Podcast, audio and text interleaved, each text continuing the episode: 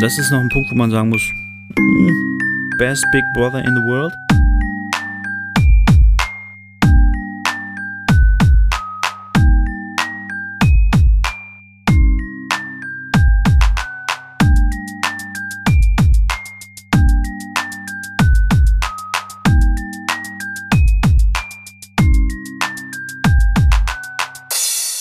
Herzlich willkommen, meine Damen und Herren, zu Potters philosophischem Podcast-Programm.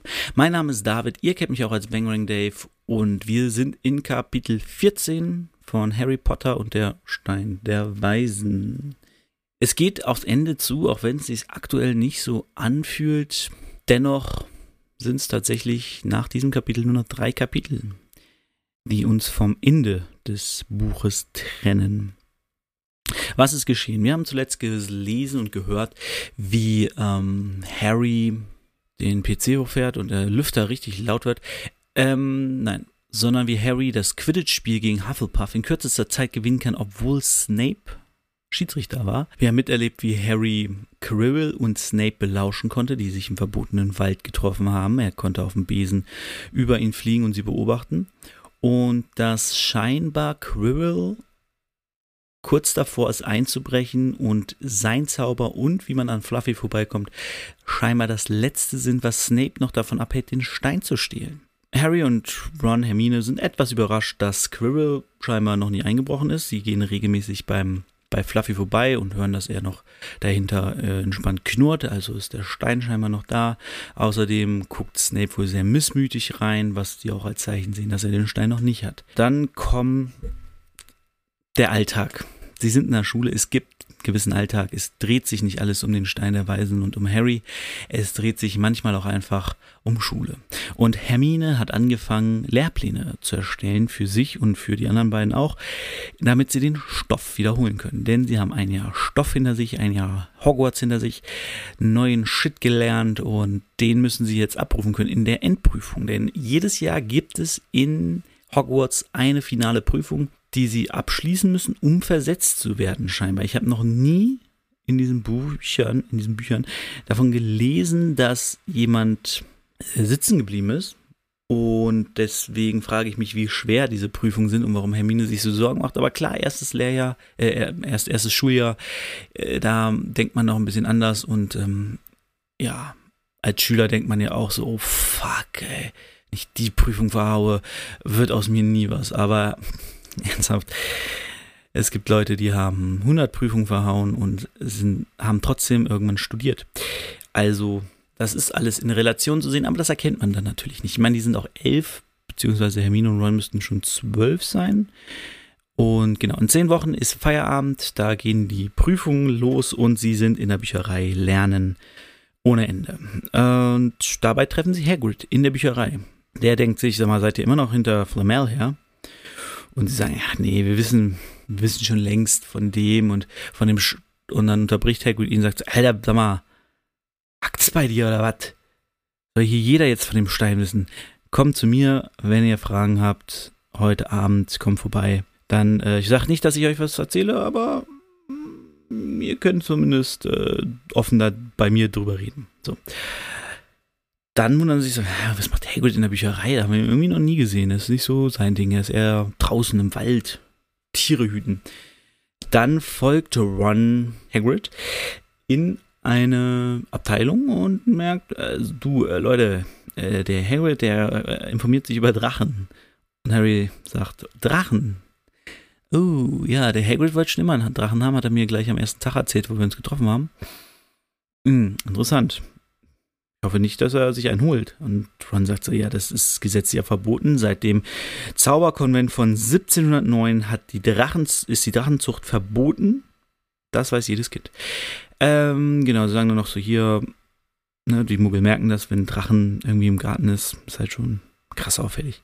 Genau, und dann gehen sie zu Hagrid und dort erfahren sie ein bisschen, ein bisschen was Neues. Ähm, sie reden mit ihm drüber. Es ist mega heiß bei ihm. Sie wissen nicht so genau warum. Also setzen sich und reden erstmal über den Stein und sagen, ja, wir wissen, bei Gringotts hast du ihn rausgeholt und jetzt ist er hier versteckt und ähm, wer, was, was schützt den außer Fluffy?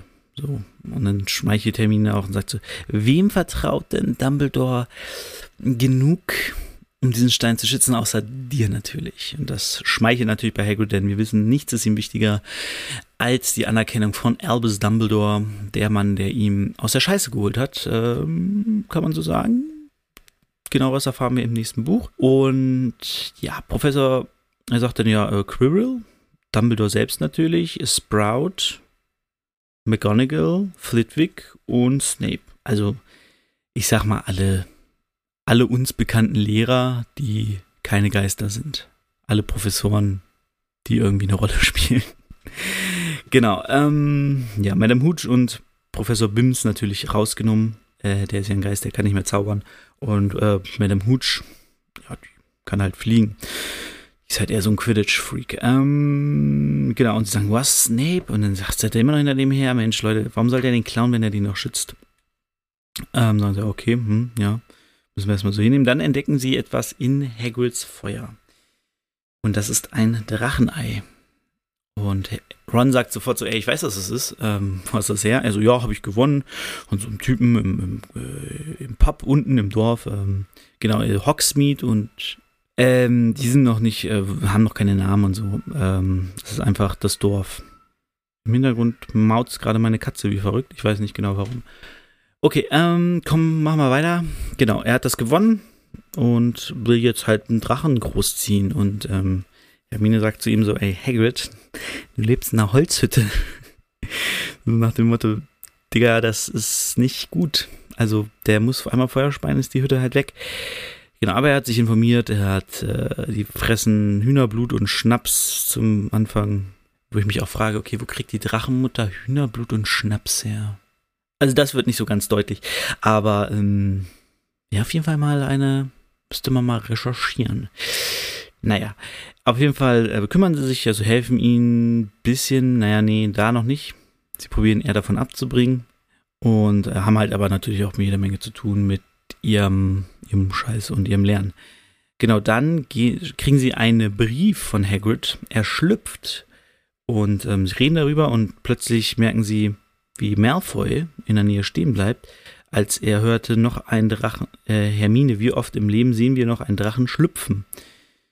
Und dann sagt Hermine irgendwas und dann äh, sagt, äh, seid ruhig.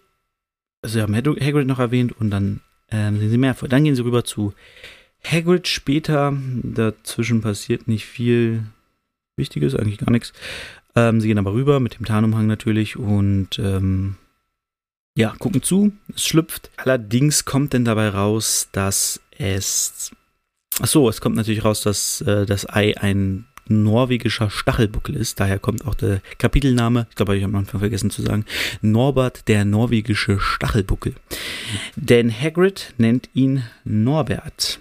Auf jeden Fall sehen sie dann, dass Malfoy den Drachen gesehen hat.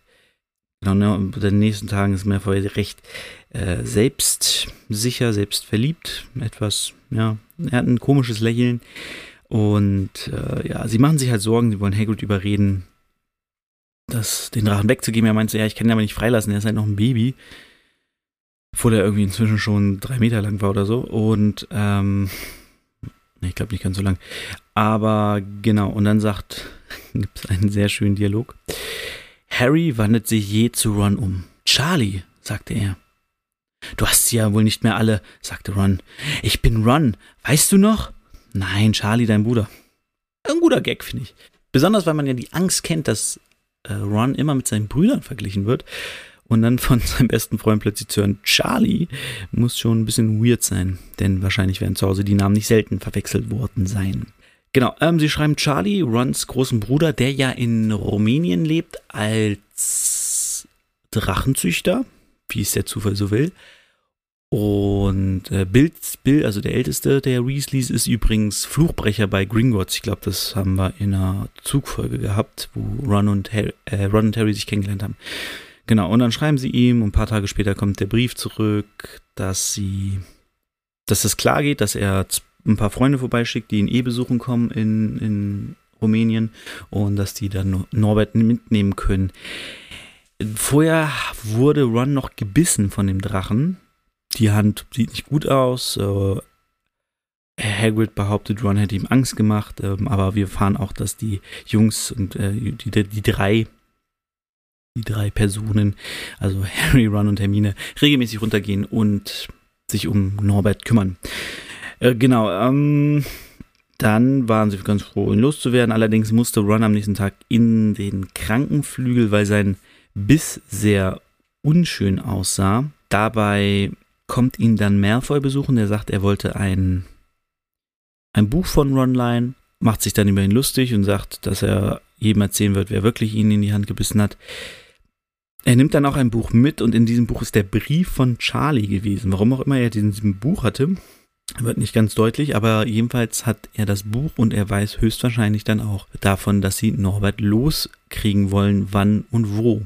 Denn ähm, das ist noch ein Punkt, wo man sagen muss, hm, best Big Brother in the world. Er schreibt ihnen und sagt, kannst du den Drachen um Mitternacht auf den höchsten Turm, also den Astronomieturm, bringen? Das heißt, Charlie, Quidditch-Captain Charlie, äh, wahrscheinlich auch Vertrauensschüler gewesen oder so, keine Ahnung, Bill war auf jeden Fall Schulsprecher, dieser Charlie sagt zu seinem kleinen Bruder, der im ersten Schuljahr ist, Digga, brech mal die Schulregeln, schnapp dir den Drachen in der Nacht und komm auf den höchsten Turm. Gut, dazu muss man sagen, Charlie ist, glaube ich, tatsächlich erst seit ein oder zwei Jahren aus Hogwarts raus. Nee, muss schon länger sein. Seit Charlie Weasley haben sie nicht mehr gewonnen. Äh, seit drei Jahren oder so. Also sagen wir, sagen wir, er ist vier Jahre aus Hogwarts drei oder vier Jahre. Das heißt, er ist erst 21, höchstens. Da kann man natürlich noch verstehen, dass er sagt, so, ja komm, stell dich nicht so an, haben wir auch immer gemacht. Naja, gut, auf jeden Fall wollen sie den Plan nicht mehr ändern und sie beschließen, ihn auf den Turm zu bringen. Dieser Run kann ich mit, aber Hermine und ähm, Harry machen das, üben mal schnell, klemmen sich Norbert unter den, in einem Korb unter den Tarnumhang, schleppen ihn das Schloss hoch, bis hoch in den Astronomieflügel. Zwischendurch im Astronomieturm, nicht Flügel, Turm, treffen sie noch auf Professor McGonagall und Malfoy. Sie verstecken sich in der Ecke, äh, da sie ja nicht gesehen werden können. Professor McGonagall hat ihn, hat Malfoy dabei erwischt, wie er durchs Schloss lief und erzählt irgendwas von einem Drachen, den Harry hat. Sie sagt ja, nee, du gibst nicht Strafarbeit, 20 Punkte Abzug für Gryffindor. Äh, Harry und Hermine freuen sich mega. Sie gehen natürlich äh, auf den Turm, geben dort den Drachen ab an die Freunde von Charlie, gehen runter, werden von Filch erwischt, denn sie haben den Tarnumhang umliegen lassen. Sehr dumm, sehr dumm. Tatsächlich aber sehr dumm. Und das war's. Äh, oben auf dem Turm lag der Tarnumhang, ist der letzte Satz. Und Filch hat sie dabei erwischt. Genau, ähm, ja, das ist ein recht kurzes Kapitel. Diese ganze Norbert-Story dient meiner Meinung nach auch nicht wirklich um die Story, also es ist keine, keine Sache, die uns weiterbringt. Es ist aber eine Sache, die uns wohin bringt. Und das hat damit zu tun, was passiert dadurch, dass sie erwischt wurden auf dem Turm. Ja, muss man als Autor, glaube ich, hin und wieder machen, dass man gewisse Story, Story-Stränge aufmacht um irgendwo hinzukommen. Ich glaube aber, dass man das auch anders hätte machen können. Wobei, ja gut, der, na doch, das Ei ist ja natürlich später noch ein, ein Punkt, ne? Na, kommen wir später drauf, kommen wir später drauf. Aber ähm, ja, es passiert halt einfach nicht so viel in diesem Kapitel. Es ist diese Norbert-Story, äh, die Wendung hat ohne Ende eigentlich irgendwie dieses Hagrid hat ein Ei, das Ei schlüpft, Malfoy kriegt's mit, Malfoy Ron wird gebissen. Ron vergisst den Brief von Charlie in dem Buch, das sich mehr verholt, weil Ron im Krankenflügel ist und er zu ihm kann. Und äh, dann wird Malfoy erwischt beim Turm raufgehen und dann vergessen sie den Tarnumhang. Es ist so ein bisschen, ein bisschen sehr viel, obwohl eigentlich nichts passiert. ähm, deswegen, das Kapitel finde ich nicht so hammer. Klar ist Norbert, der norwegische Stachelbuckel, irgendwie ein cooler Charakter äh, in gewisser Form, weil Drachen Norbert zu nennen, ist halt so mega Hagrid-Style. Und ja, passt halt zu Hagrid. Wie gesagt, es hat auch Story-Relevanz. Was genau kommen wir in der nächsten Geschichte, im nächsten Kapitel zu. Und das war's. Äh, kurze Folge heute, weil auch nicht so viel zu reden drüber gibt. Ähm, und auch nicht so viel Inhalt irgendwie. Also ist halt, äh, bei Animes würde man wohl sagen, ist eine Filler-Folge. Aber wie gesagt, ja doch, sie hat noch Auswirkungen die wir jetzt später merken in den letzten drei Kapiteln. Aber ähm, ja, hätte man auch alles schöner lösen können, finde ich persönlich. Aber es greift natürlich nochmal den, den losen Strang auf, den Hagrid damals geworfen hat, als er sagte, er hätte gerne einen Drachen. Dass wir in dem Buch natürlich nochmal einen Drachen sehen, ist natürlich auch ganz nett. Egal, ähm, das war's für heute. Ich verabschiede mich heute mal mit Nox. Wer weiß, was das für ein Spruch ist. Er passt natürlich perfekt zu letzte Woche, dem Zauberspruch am Ende. Und ich wünsche euch allen eine wunderschöne Woche. Wir hören uns nächste Woche wieder. Dann geht's nämlich in den verbotenen Wald. Das Kapitel heißt auch der verbotene Wald. Und dann merkt man langsam, dass es dann doch etwas, etwas mehr anzieht, die ganze Stimmung. Gut, bis dahin, alles Gute, habt euch lieb, bis bald, ciao.